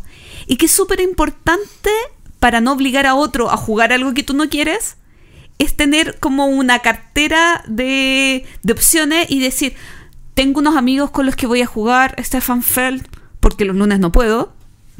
Entonces yo le digo, oye, una noche de Felcito. Y, Claro. y al tiro, oye, una noche de Kramer. Entonces, cuando tú puedes, un grupo de gente con la que tú puedes tener afinidad, quizás no en todos los juegos, pero sí en una determinada área. Es verdad. Y yo en eso lo encuentro maravilloso. Y por último, mi grupo de vacaciones. Que siempre en algún lugar del país o del mundo puedo tener amiguitos para jugar otras cosas. Que nunca es malo. Yo quería ahí como resaltar el segundo grupo que nombraste porque tú haces una cosa que es súper inteligente y que yo, o sea, nunca me había planteado hasta que tú lo comentaste en algún otro capítulo. que muchas veces tú armas grupo para jugar el juego que quieres, en vez de estarte tú adaptando al grupo eh, con lo que quiere el grupo. Y eso es algo que no sé si lo hará mucha gente. Y me Yo llama. quería hablar de eso mismo. Estaba esperando que me tocara hablar de vuelta para decir eso mismo que estás diciendo tú. Ah, bueno, puedes decirlo ahora. ¿En serio? Sí. ya. Eh, no, es que creo que esto de las situaciones en las que uno arma un grupo, me pasa que en este hobby, maravilloso hobby social sobre todo, en la que uno puede tener un juego y cinco personas que no tienen un juego se nutren de eso y se benefician de eso, eso lo hace maravilloso este hobby. Pero esa situación, no, no es un pero, esa situación hace que la mayoría de las veces en las que uno se junta a jugar sea eh, para beneficiar la junta en sí Claro. y se busca el juego apropiado para la junta. En, en el fondo, el juego está en, en función de la comunión de las personas Claro. que se da en ese momento. Bien, pero a mí me pasa que tengo olvidada la parte y que, y que yo siento que la quiero poner en práctica y no lo hago, no sé por qué, y es lo que acabas de decir tú, Pancho, que es lo que hace tu Gloria. De repente yo digo, oye, si me compro este juego porque estoy hypeado con este juego, estoy hypeado con el juego, quiero jugar el juego y quiero vivir mi faceta de jugón fanático de este juego. Entonces, quisiera armar la situación perfecta. En el fondo, entre comillas, por favor, entre comillas, utilizar a las personas correctas para que sean parte de esta experiencia en pos del juego que quiero jugar. Pero estas personas igual lo disfrutan. Si ese, ese es el tema. Tú encontrar un grupo adecuado para un juego y que ellos también quieran. O sea, Estoy de acuerdo, pero no es, no es algo que se haga comúnmente y lo encuentro súper. Sí, está no, mal. o sea, el- como, que, como que uno se podría sentir, como que uno se podría sentir culpable, tal vez. Porque no sé si me el, el mismo tema de dividir grupos. Aquí me estoy extendiendo, perdón. Aquí me dejo de hablar, pero el mismo tema de dividir grupos. Se juntan ocho personas y hay dos juegos maravillosos que son para cuatro. No, no dividamos grupos, juguemos eh, Eight Wonders para jugar todos. Eh, entonces, al final termina pasando que fuerzas la situación para que jueguen todos. y los- Y de repente, tal vez no hay que hacer eso. ¿y tú, Pancho? Yo, uno de mis grupos es El de Power yo, Grid. jugar yo solo. ¿Verdad? ¿Cierto? Sí, me gusta harto. En general trato de sacar juegos más o menos livianitos, no muy pesados, de media horita. Y si estoy con más tiempo, los juego varias veces o voy, voy cambiando. Otro grupo que tengo, eh, con mi familia no jugaba hace mucho tiempo. Ese lo podría retomar. Y el resto tengo como 5 o 6 grupos diferentes de gente que he conocido eh, por distintos lugares. Y eh, es raro, no los mezclo. Pero eh, ahí me voy adaptando y cuando tengo ganas de jugar alguna cosa, voy preguntando a los grupos. Normalmente, como somos todos adultos ocupados y no sé qué, eh, la mayoría de los grupos no pueden. Pero siempre hay uno que. Siempre hay uno que salta y que. y que dice que sí. Eh, no sé, yo creo que entre. Entre lo que dijeron ustedes ya como que se ha abarcado todo. Así que no sé. Pero te identifica entonces. Sí, me identifica todo menos lo que dijo Gloria, que yo di- que en el fondo que es lo que decimos que na- eh, poca gente hace. Es que yo lo hago porque yo man- va a sonar súper utilitarista, pero yo manejo una base de datos alta de gente que quiere jugar. Y yo, y yo te creo que No, puedes tener una base de datos. Pero es que es verdad, o sea, No, con toda bien. la gente que llega al bar, con toda la gente con la que tú partes jugando un filler, con- comienzas a conocer co- cuál es su perfil de jugador, tú te vas dando cuenta, aunque suene horrible, con qué personas quieres jugar y con qué personas no quieres jugar. Y dentro de las personas con las que quieres jugar, vas conociendo su gusto. Y dependiendo de su gusto, cuando tú le puedes hacer o no una invitación a jugar determinado Es juego. verdad, es verdad. Sí, y cada grupo igual va tomando su personalidad propia. Por ejemplo, hay uno de mis grupos que yo sé que puedo jugar campañas con ellos. Y vamos a estar, y por ejemplo fue con el que terminé el Mex vs Minions. Y nos podemos juntar ocho veces seguidas a jugar el mismo juego. Y ese grupo además es bien Ameritrash. Entonces además tengo ese lado por ahí. Tengo otro grupo que son más de juegos más light. Y so- es un grupo más grande. Y solemos jugar filler mientras conversamos y tomamos algo y nos podemos pasar así de filler en filler toda la noche. Tengo otro grupo, ah, que se me había olvidado, uno que tenemos con JP y Omar, que no nos dijiste dentro de tus grupos, De veras. Que con el que estamos jugando la campaña de Gloomhaven, que ya llevamos unas 10 partidas. Más o menos. Eh, y tengo otro grupo que es mucho más euro. Entonces trato de... Ahí tengo un poquitito de todo. A mí no me creían que yo había jugado 4 o 5 partidas de Gloomhaven. ¿Por quién no te creía? No sé por qué no me creían. Muy mal, Eso. muy mal. ¿Y Ya. qué nos dijo la gente? Mira, sí, eh, quería comenzar con algunos comentarios. Por ejemplo, Ketty Galleguillo, Ketty, eh, no, bueno, ella, si ustedes ven sus videos, es súper marcado que tiene un grupo hace mucho tiempo con el que juega habitualmente. Y dice que es fundamental un buen grupo y fijar un día. El concepto Sí. de fijar el día lo encuentro fundamental porque a mí realmente no me agrada tanto. Es como, oye, ¿quién puede jugar hoy? Es Es mucho más fácil cuando ya hay un compromiso. Sí, es verdad. Y, y lo otro, eh, ahora eso de fijar un buen grupo, yo también lo veo como en contra también que a veces le juega a Kitty porque a ella muchas veces en videos dice, a mí me encantó el juego pero no lo va a sacar a mesa porque al resto no le gustó. Claro, ella, ella igual el, el tema del buen grupo yo creo que se refiere más A la- constancia. eso, y, a la y constancia. y a una cierta, a un cierto nivel. O sea, me refiero que, que, que es distinto cuando vas cambiando gente, de repente te llega alguien que no, no sé, no se leyó las reglas, o no, o no está atento cuando les explican. Claro, es que yo creo gente que, que está en la misma parada. Eso tiene un bu- muy buen punto, porque por ejemplo el, el grupo que yo les contaba que se disolvió, ¿Mm? que yo tenía hasta hace un tiempo atrás, eh, probablemente, y ahí nosotros teníamos un día, teníamos un día fijo, no me acuerdo, eran los martes los miércoles que jugábamos toda la semana. Y era bastante...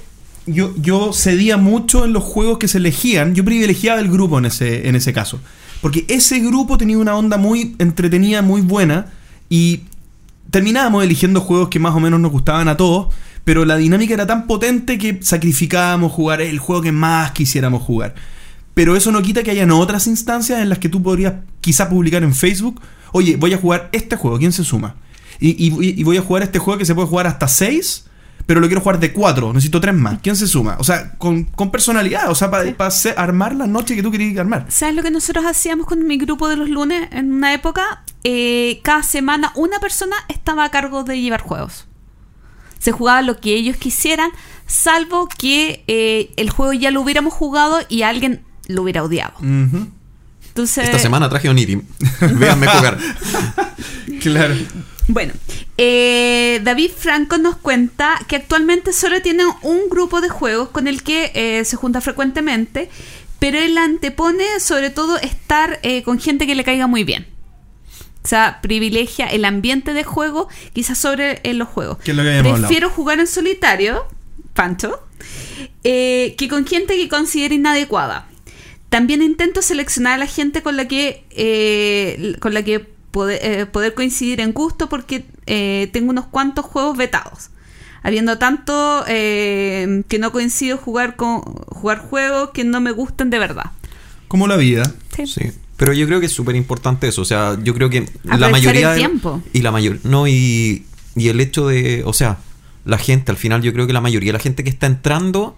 Eh, incluso yo ahora todavía, que ya llevo más de 10 años en el hobby, eh, todavía privilegio a la gente porque muchas veces son amigos que han sido amigos por mucho tiempo y que de repente por cosas de la vida se empiezan a alejar y juntarse a jugar termina siendo una excusa para verlos. Claro. César Bocanegra nos comenta que tiene dos grupos, uno Nuestro auditor, nuestro. solo nuestro, no- nos comenta que tiene dos grupos, uno relacionado con el área del rol, otro como de un profe, con jefes y familia. Y, pero lo que encontré como al hueso con su opinión, y ya lo hemos conversado, es que considera que mientras más grupos se tenga es mejor. Porque cada vez es más difícil coordinar jornadas lúdicas y de esta forma, si no es con un grupo, será con otro. Sobre todo cuando la familia de cada uno de los integrantes comienza a crecer y aunque eh, extrañamente, los aunque eso en estos momentos no le pasa porque eh, contrariamente se está juntando más con amigos que son padres. Pero Y yo creo que eso puede, eso puede ser, porque, o sea, puede ser ese el factor por el que se junta más. que- porque muchas veces uno cuando tiene estas obligaciones, uno tiene hijos y tiene cosas así, tú estás obligado a organizarte. Mm. Versus, no sé, cuando uno está... Es verdad, ¿eh? cuando te sobra el tiempo terminas haciendo Muchas cierto veces tipo nada. de cosas Claro. menos veces que, otro, Sí. Que en, otros, en otros momentos. Bueno, Mael nos comenta que principalmente juega con su familia, eh, pero también tiene algunos amigos que eh, son de juegos un poco más duros. Pero aparte, también en las jornadas de Geek Out, las jornadas mensuales, eh, juega un montón y conoce gente eh, que también le ayuda a, a probar nuevos juegos. Yo creo que eso es un factor. No lo dijimos. Que, que, o sea, que debe ser muy determinante y que no, no hay aquí en Chile que es, eh, estar en un club o tener eh, algún lugar parecido al bar al que vas tú, pero donde haya mesas buenas y gente dispuesta a jugar como juegos un poco más pesados. Sí. Y, Sí, y pero- tener esa disponibilidad y ahí te puedes, Mm. en el fondo, centrar en elegir el juego que tú quieres jugar y buscar la gente. Sí, dos cosas. Si hay club, dos.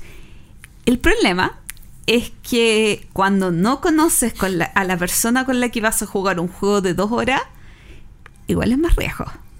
Sí, pero, pero el club, lo que se me figura, lo que creo que puede terminar pasando es que como es, como es un club, uno pertenece a un club porque tiene ciertas cosas en común, porque probablemente eh, ayuda a que hayan ciertos límites, ciertas reglas que más o menos especifique el tipo, el tipo de ánimo con lo que uno, con, con el que uno se termina uniendo a ese club. Por lo tanto, es muy probable que estén en la misma onda que tú. Es muy probable que, aun cuando no lo conozcas específicamente a esa persona, termine siendo una persona tranquila, agradable, Claro. porque tal vez el club así lo supone. Sí, pero van Entonces- todos en la misma parada, que es lo mismo que pasa, por ejemplo, bueno, nada, un tema nada que ver, pero yo estaba súper cómodo en mi gimnasio de boxeo eh, y cuando me cambié de trabajo me tuve que cambiar de gimnasio a otro que al principio evidentemente no me gustaba tanto porque no tenía el ambiente ni nada y de a poco tú vas conociendo a la gente y te vas y al final cuando al final te das cuenta que están todos en la misma dinámica. Fue, fue un duro golpe. Sí. Sí, me han llegado más duros. o sea, Ah. Oye, los comentarios que había hecho hasta el momento eran todos de Facebook. Todos mentira. Ah, Y yo igual quiero comentar algunos que llegaron por Twitter. Y Oh. uno es de un tal Sebastián Soto. oh, Ah, ¿en serio? Sí. ¿Y, por- Dijo. y cómo- y no me había contado. Dijo. Cuando Es el viene, hermano de JP a todo Sí. esto. Cuando viene JP a Viña, A ver, trae un arsenal de juegos. Ja, ja, ja. Saludos, hermano. ¿eso nomás? bueno, probablemente no nos está escuchando, entonces no le voy a decir nada. Saludos, saludos, saludos. Eh, bueno, y nos escribieron de un club de, eh, de España, Jugones Molins de Rol. Y nos dicen, en el club hemos organizado dos tipos de encuentros. El primero los miércoles eh, en un restaurante de la localidad, dirigido a los jugones y donde... eh, maridando. Bueno, Ah. donde comen y, Sí, y juegan. tomar vino. Sí. Ah, pero el no es marida- marinando. No. Ma- Mari- maridaje. Marí. Maridaje. Es, Ma- con R no, no bueno, Mari- maridaje. bueno, no importa. Y, el, y, y también lo hacen, hacen eventos públicos. Entonces, eso es una forma, además del el club en sí, de conocer a gente y ampliar tus grupos. ¿Mm? Igual, ir a comer y jugar. A menos que seas to- con la fonda. Sí. como cierto no pancho. Eh, eso han sido los comentarios, por lo menos, que yo tengo. Yo encuentro que es muy entretenido el tema, pero Es que este yo creo el- que la característica principal, por ejemplo, que a mí, a mí me definiría en mi grupo, es la flexibilidad. No, no, pero, pero es que pucha, no se puede hablar en serio con usted. Es que realmente cuando tú conoces a gente, cuando tú conoces tus gustos como jugador, puedes adaptar tus gustos a la gente que conoces y buscar con quiénes jugar. Sí, sí, no, o sea, este tema es el más importante de todos, porque al final es el cómo conectas lo que te gusta, este, el- el- el- la materia en sí de lo que nos gusta, que son los juegos con las personas. En el Sí. fondo es como, esto es todo. ¿Cómo eres feliz y haces feliz a otros? ¿Cómo eres feliz? ¿Cómo ser feliz? Otro es un tema tan, tan profundo, tan lindo. Sí. A ver, lindo el tema. Lindo, ¿no? Lindo. Sí. ¿Algo más que decir? ¡No! Creo que estamos medio pasaditos en tiempo, No. así que. Yo, creo, yo lo creo que lo importante es que yo soy feliz. ¿Ustedes? Tú eres feliz. No, yo también soy feliz. Sí, yo también.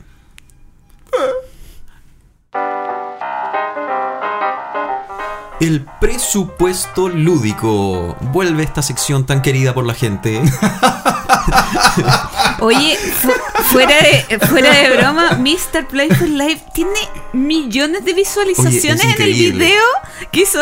De hecho, creo que nos estamos perdiendo con esto del presupuesto lúdico en podcast. Deberíamos hacer solo presupuestos lúdicos En video. En video. en video. Listo. Eso habla de que la gente es muy consumista. Partiendo por nosotros. Este presupuesto lúdico es un poquitito especial porque son es un presupuesto de 100 dólares para comprar cosas que no sean ni juegos ni expansiones. Ni libros. Evidentemente relacionada con los juegos. ¿Por qué Ah. no libros? Ah, podría ser libros. Ni Ah, juegos ni expansiones. ¿Hizo un, hizo un spoiler? Ni, va- Parece. ni Valdés. Yo, yo compro libros. Ah, yo Sí, no, no consideré libros en esto, pero, No, pero tampoco iba a comprar un Es que libro. como no hizo la aclaración de que, de que fueran cosas relacionadas con juegos, dije ni mesas. O ni estufas. Seguro que te va a alcanzar una mesa con solamente 100 dólares. Puede ser una mesa de estas de cocina para poder jugar. Puede ser. No lo sé. ¿Quién partirá? Por favor. ¿Parto yo? Como quieras. Ya. Adelante, don Pancho. Perfecto, entonces, en primer lugar, eh, ¿qué me compraría yo?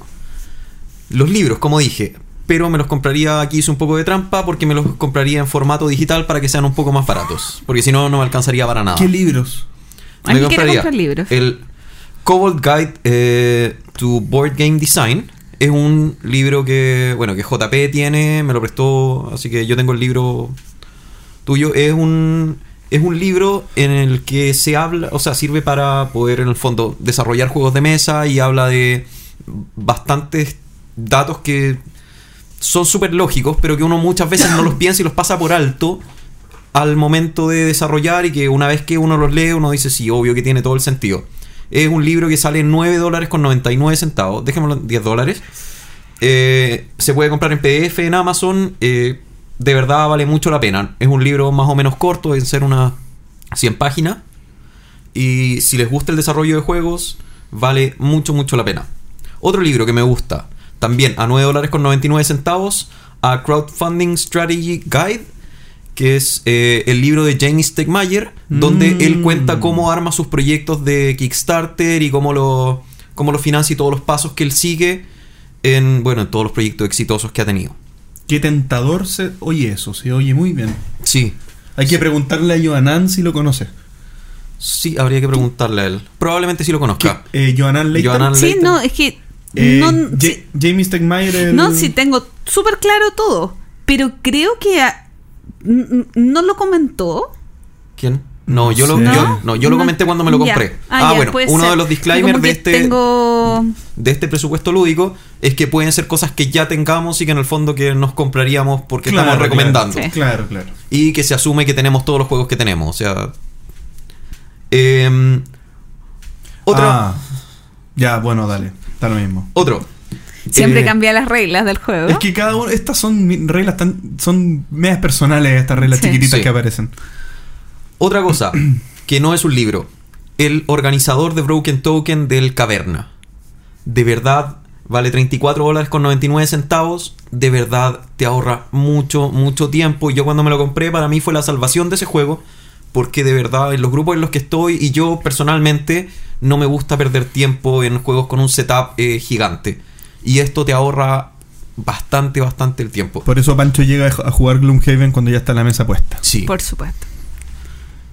Otra cosa que me compraría sería con 31,54 dólares. Ah, Son, pero si me compré hartas cosas. no, pero 31 es buena Claro, parte del, del Sí, hay, do- presupuesto. hay dos cosas. Sí, las dos cosas más grandes que me compré son Estas dos, pues las dos el, últimas. claro, el organizador de caverna y un kit para aprender a pintar miniaturas. Porque ¡Ah, ¡Qué ternura, Pancho! con 31,99 es un Learn to Play kit de la marca Reaper que viene con pinceles, viene con. ¿Querís con- pintar miniaturas, con- Pancho? Es que, ¿sabes que Estoy tentado de pintar lo, lo del Mex vs Minion. Vamos Los al, Minions. vamos a, al- a entrejuego.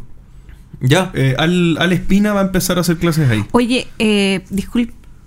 Nada que ver, pero si es que les interesa aprender a hacer miniatura, igual hay un curso. ¿Hacer? Hacer miniaturas, esculpir. No, no tengo tanto tiempo. Eh, miniatura. Tal vez, Eh, tal a- vez cuando me jubile. Acá en Santiago Pero- se va a dictar un curso en un par de semanas. Pero render de computador y a la impresora. no, no, no, a no, mano. hacerla con masilla. Sí. Ay, yo creo que me quedarían los monos más feos Bueno, que de, de- echando- si, alguien, si alguien quiere el dato, después yo se lo mm, me escribe por Facebook y yo, o Twitter o lo que sea. Bueno, y este kit es más o menos, o sea, no es tan caro, pero viene con un par de miniaturas para que uno en el fondo las eche a perder tranquilamente antes de empezar a pintar las cosas que uno quiere. Y por último, eh, con lo que me sobra, con 9,99, eh, 9, con 10 dólares más, me compraría unos dados Fuji. Que son esos dados de. Que se comen.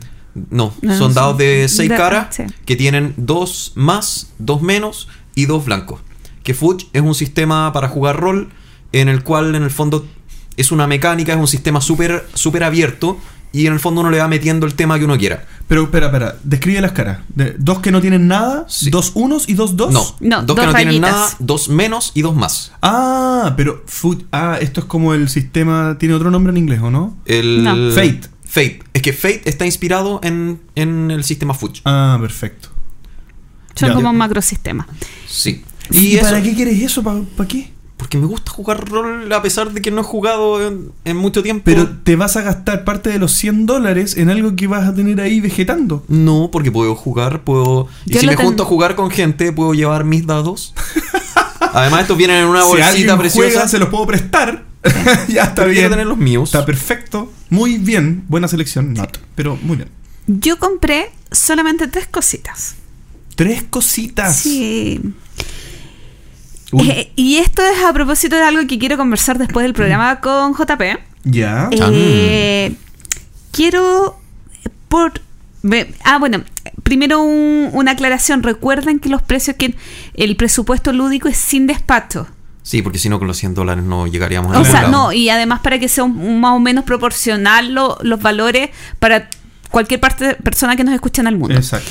Eh, yo quiero comprar monedas Ya. no tengo idea de qué juego. Hice eh, como un estimativo por lo de Site, que las monedas cuestan 24.99 y quiero dos paquetes. Quiero monedas. Y son maravillosas O las sea, monedas. la verdad Sí, es que son quiero, la verdad es que quiero fichas de póker, pero llevo años queriendo fichas de póker, pero nunca me decido. Entonces, creo que algo que yo haría con 100 dólares sería comprarme muchas moneditas lindas. ¿Y esas monedas las usaría como genéricas para cualquier juego que necesite moneda o se la pondrías a algún juego en específico? genéricas para cualquier juego que necesite monedas. Por ejemplo, el Power Grid. Me encantaría jugarlo con monedas. Y sobre eso mismo, porque ahora hay un Kickstarter de monedas. Ujú.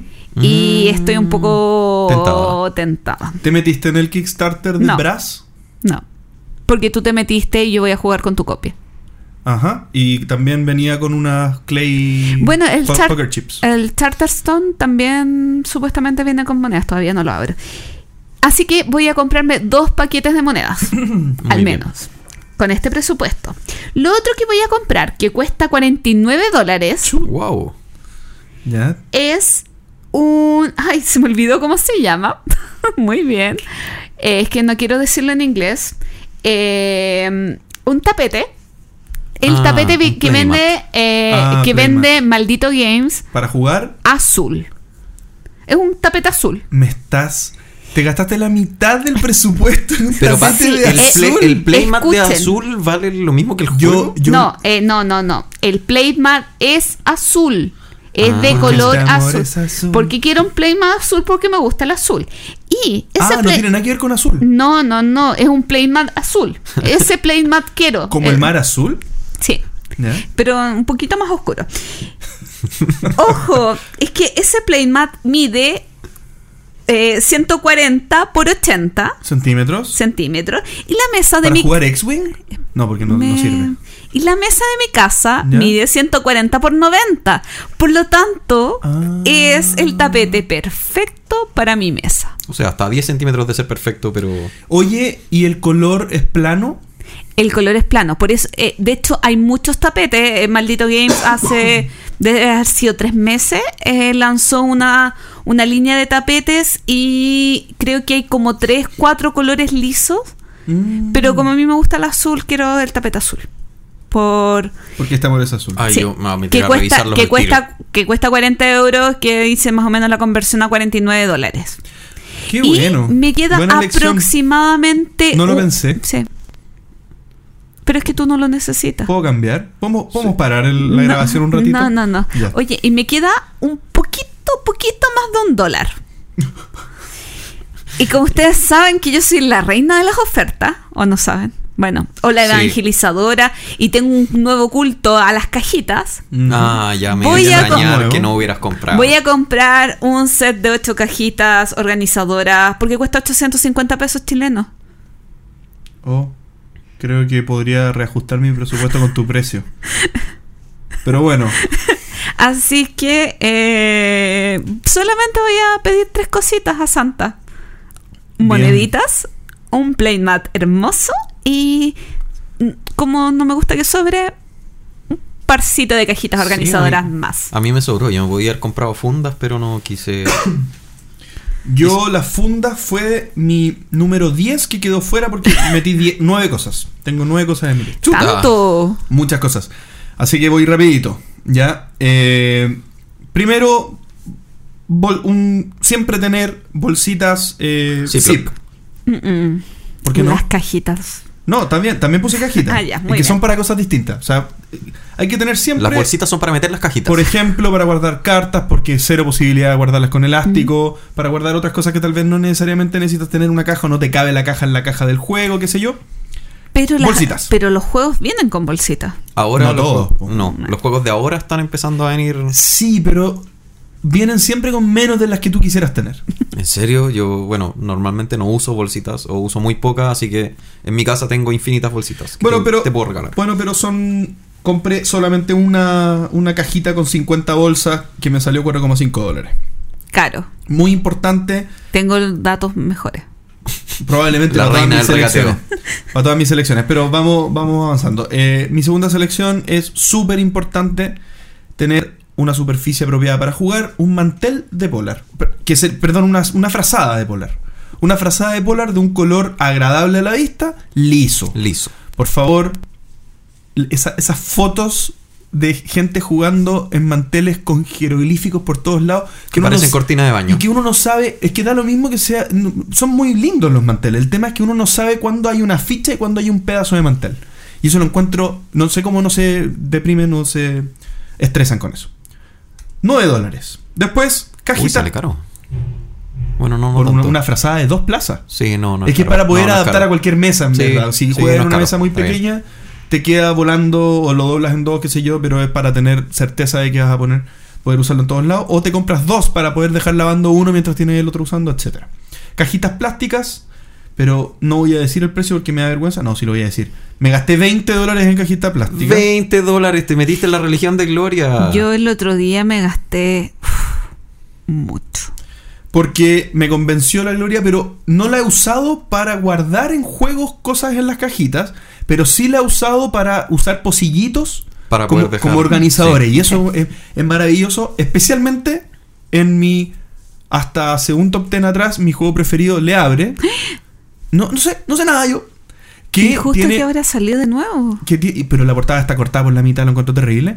Eh, que, se, que tiene muchos componentes que se apilan. Y es perfecto tener un montón de pocillitos para poder dejar todos los componentes.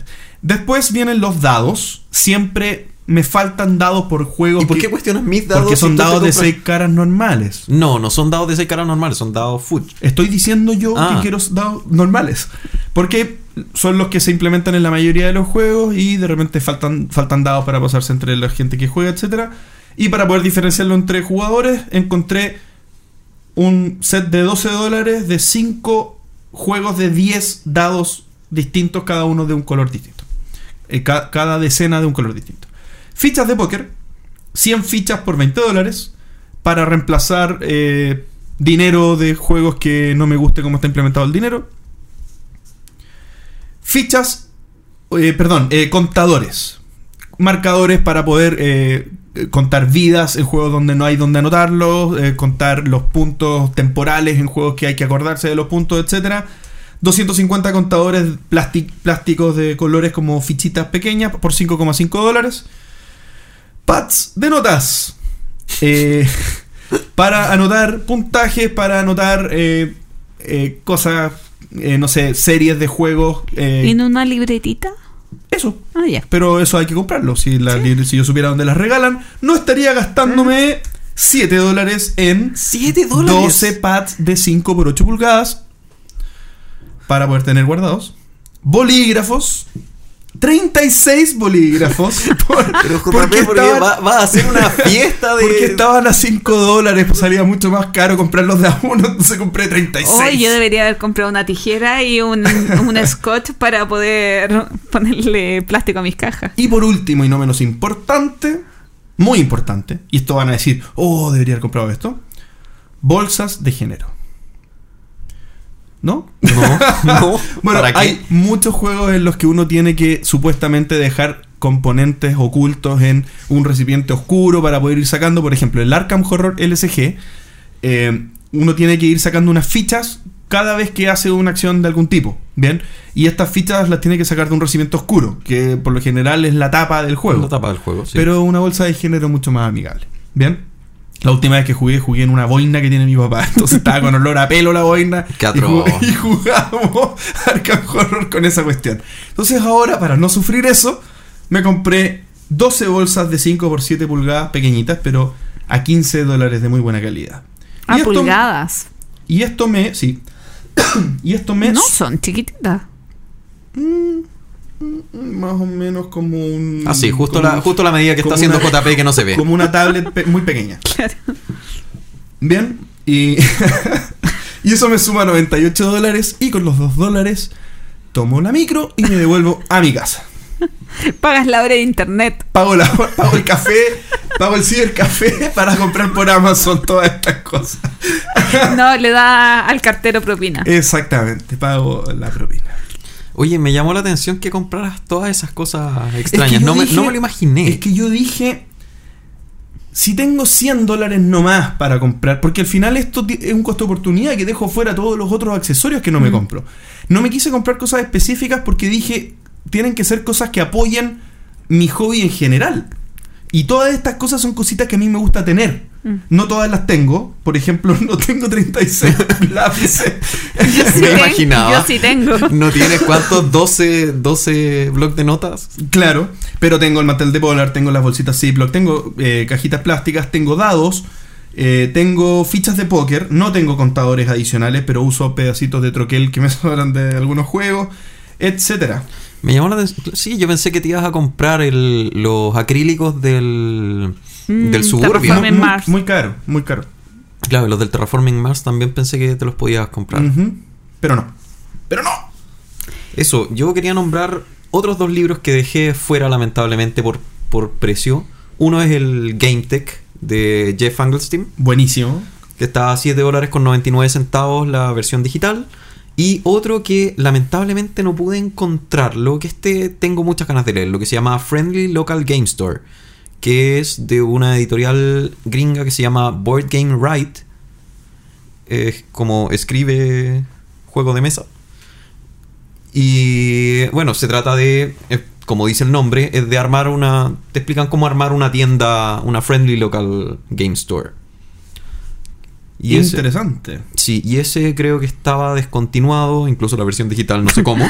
eh, y no se puede encontrar, pero eh, está Se en pre-order. Se les borró el original. Sí, Tiene, lo están tibiando de Lo nuevo. están tibiando. sí, pero está en pre-order. Así que yo creo que esa sí o sí va a ser mi próxima compra eh, líbrica al menos. Interesante, ¿no? Salió divertida las cosas que cada uno. Sí, yo no me esperaba. Impredecible. De hecho, No. yo pensé que tu lista iba a ser más parecida a la mía. Claro, y igual yo pensé que el- el- los de Broken Token se iban a topar. Yo, yo en algún momento pensé que ibas a comprar el, el del caverna hasta que vi el de. El de. ¿Cómo se llama? El de Gloomhaven, que ese salía como 80 y tanto, o Ujú. 79 dólares, creo, y dije ya. Probablemente no los compre JP. Pero yo, yo pensé que sí o sí ibas a comprar los, los acrílicos del Suburbia. Es que son maravillosos, pero es mucha plata para, para mucho porcentaje de los 100 dólares. Mm. Entonces no, no valía la pena para mí.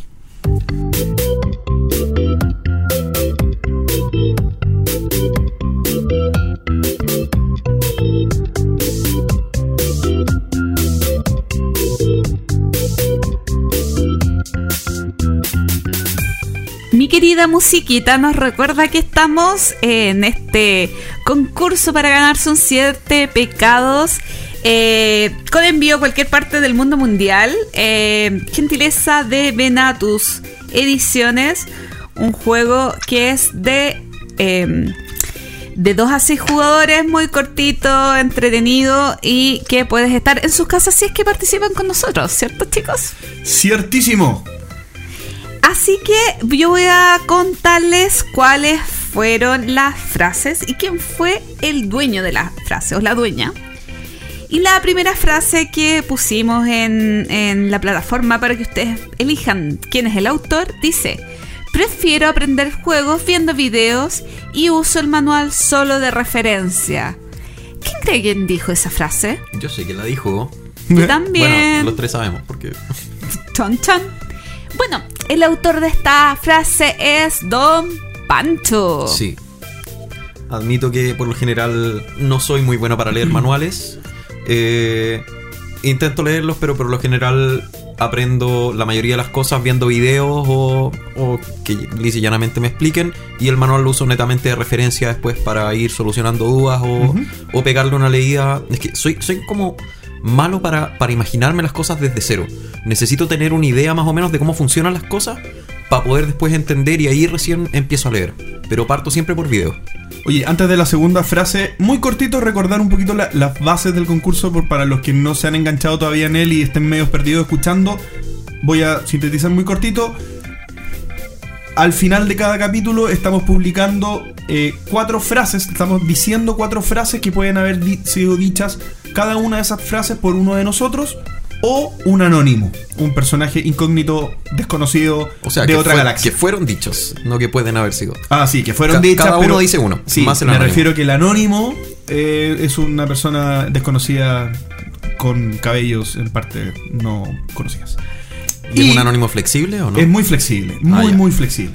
Bien, y se publica una encuesta para que ustedes junten las frases que dijo cada persona Con el autor. Con el autor que ustedes creen que fue el de cada frase. Y, ahora tratamos estamos- de hacerlo temático siempre, o y- sea, exacto. Tratamos de hacerlo temático. Y ahora estamos respondiendo. Sí.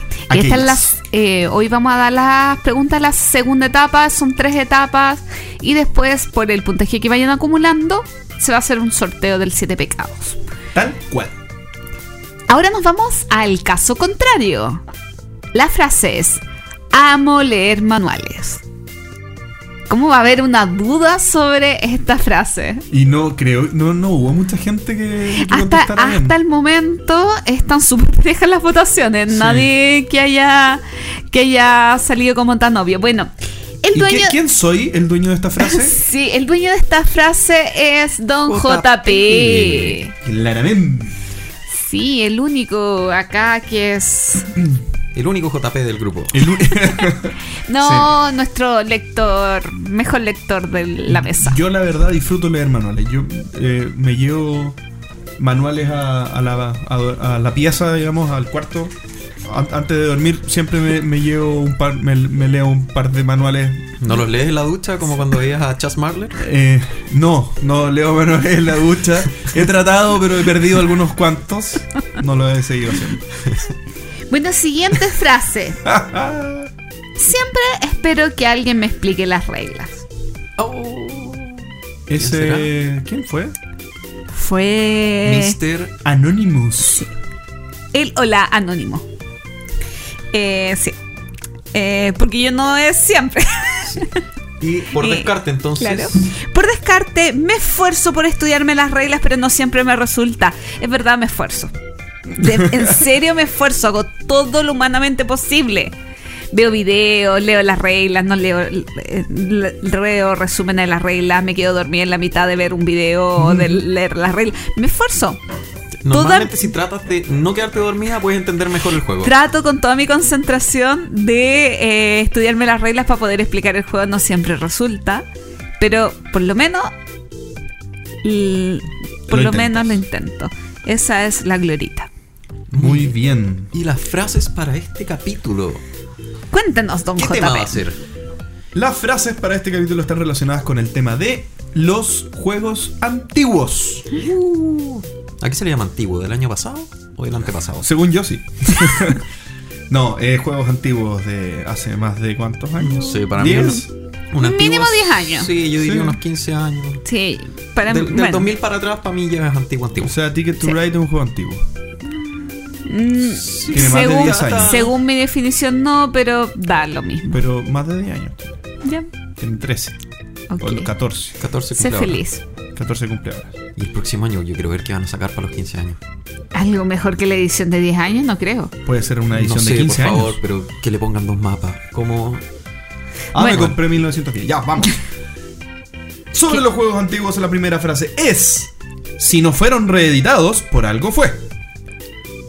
wow. Segunda, segunda frase. Por lo general no conozco muchos, me fijo mucho más en lo nuevo. Tercera frase. Me llaman mucho la atención, siempre les doy una oportunidad. Y cuarta frase. Me gusta conocerlos, pero a muchos se les nota el paso del tiempo. Ahí, ¿Quién es quién? ¿Quién es quién acá? ¿Quién es quién? Por favor, hagan sus apuestas. Yo creo que sé cuál fue la frase que yo dije. y es la única que sabes.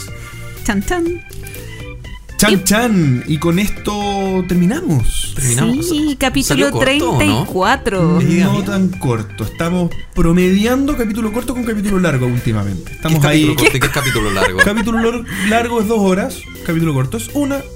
Estamos como en la hora y media, más o menos. Sí, yo lo sentí corto. se me- Ni fu ni fa. sí. Es que lo pasamos Es que bien. está tan bueno el entreturno, una cosa maravillosa. Yo antes no escuchaba el entreturno, y es verdad. Yo antes no lo escuchaba, pero ahora. Porque lo editaba. Exactamente, pero ahora lo, lo edito y lo escucho porque es maravilloso. Lo recomiendo, vayan directamente a votar en Board Game Geek para el mejor podcast. Solamente por eso. Solamente para Solamente eso. por. No, de todas maneras no es votación. Eh, ahora se está haciendo como la selección para los nominados. Ah, eso es. Nominen, no. No. No miren, no, no miren. no. Solamente para ver nuestros nombres y, eh, y sentir. Sí, su, su propina es nuestro sueldo. Su propina es nuestro Claro. sueldo. Su, claro, su conexión es nuestro sueldo, ¿no? ¿Cómo se dice? Creemos clones y votamos por nosotros. Exactamente. No. Bueno. Bueno, Eso. nuevamente a todos, muchísimas gracias por haber escuchado este programa. Hasta la próxima. Chao, que estén muy bien. Gracias por escuchar El Entreturno. Y recuerden, envíenos sugerencias de historias relacionadas con sus vidas lúdicas. Pueden ser de terror, tragedia, graciosas o hasta de traición. Recuerden también escribirnos para participar en nuestra sección El Entreturno Responde. ¿Y ustedes? ¿Cómo eligen sus grupos de juego? Envíenos sus comentarios al correo elentreturno.gmail.com. Además, envíenos preguntas o temas que quieran que conversemos en el programa. Síganos en Facebook, en Twitter, en Instagram y suscríbanse a nuestro canal de YouTube. Escúchanos en dos semanas más en nuestro próximo capítulo de El Entreturno. Gracias de nuevo y hasta la próxima.